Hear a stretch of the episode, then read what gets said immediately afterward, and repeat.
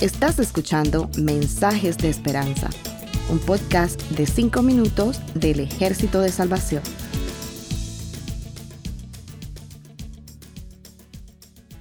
Hola, soy el mayor Josué Prieto del Ejército de Salvación. El día de hoy estaremos estudiando el caso de una mujer que padecía de una enfermedad que la había hecho profundamente infeliz. La historia de esta mujer nos enseña que hay situaciones en la vida cuando hay que atreverse a tomar decisiones radicales.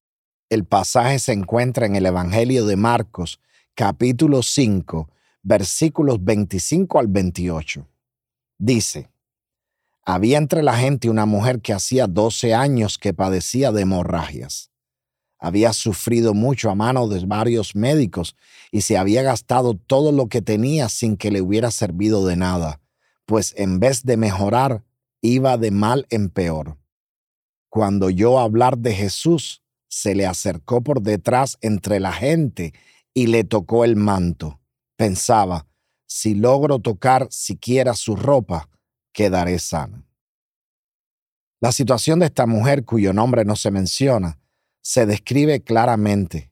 Padecía una hemorragia desde hacía 12 años. Había sufrido mucho con los tratamientos a los que se había sometido, por lo cual quedó en la ruina y al final no le había servido de nada, sino que iba de mal en peor. ¿Qué otra cosa podía perder? ¿Por qué no arriesgarse a probar con Jesús? Es posible que alguien que nos está escuchando tenga algún problema de salud o pase por una situación que no tenga solución y que se haya vuelto crónica. A lo mejor alguno de nuestros creyentes puede estar luchando desde hace algún tiempo, gastando sus energías y aún todo lo que tiene, y sin embargo nada le ha aprovechado, antes le va peor. Puede que nadie sepa sobre tu problema o que seas una persona a la que no mucha gente conoce pero Dios te conoce y tu vida puede cambiar si eres capaz de atreverte a venir a Él. Queridos amigos, hay situaciones donde es necesario tomar decisiones y atreverse a traspasar las barreras que nosotros mismos o que otros han puesto. Esta mujer oyó hablar de Jesús. ¿Qué pudo haber oído? Seguramente que Jesús había sanado a los enfermos en Capernaum. Entonces ella tomó la decisión, se atrevió y fue a Jesús. No se quedó en casa lamentándose y resignada a morir. Cristo era su última esperanza. Ya no tenía nada más que perder, porque no le quedaba salud ni dinero, pero tenía mucho que ganar si se atrevía. Cuando la mujer llegó al lugar donde Jesús estaba, su fe fue puesta a prueba una vez más, porque él estaba rodeado por una gran multitud que lo apretaba.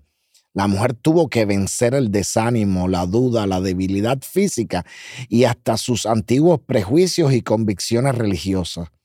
Sin duda, lo pensó dos veces antes de atreverse a dar ese paso de fe, pero lo dio y se acogió a la gracia de Cristo. Solo quienes tocan con la mano de la fe a Jesús recibirán los beneficios de su poder. Esta mujer se atrevió a tocarlo y el verso 29 nos dice que enseguida la fuente de su sangre se secó. La hemorragia se detuvo de inmediato.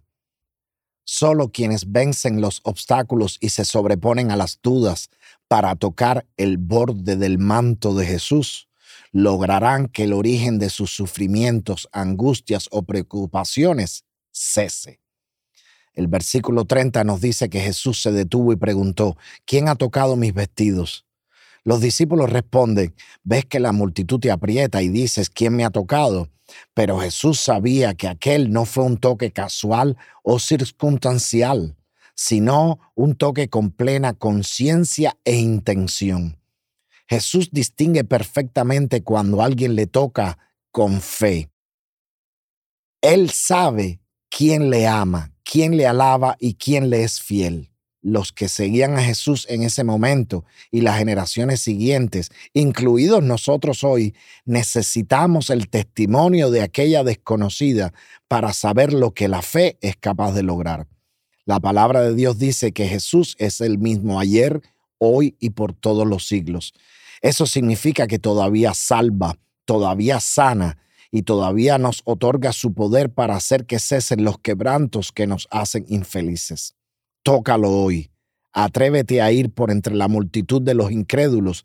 Vence todas tus dudas y prejuicios, si es que los tienes, y ve a donde está Jesús con fe para tocar su manto de gracia y ser libre de lo que te oprime. ¿Te atreverás hoy a hacerlo? Jesús está aguardando por ti. Que el Señor les bendiga. Gracias por escucharnos.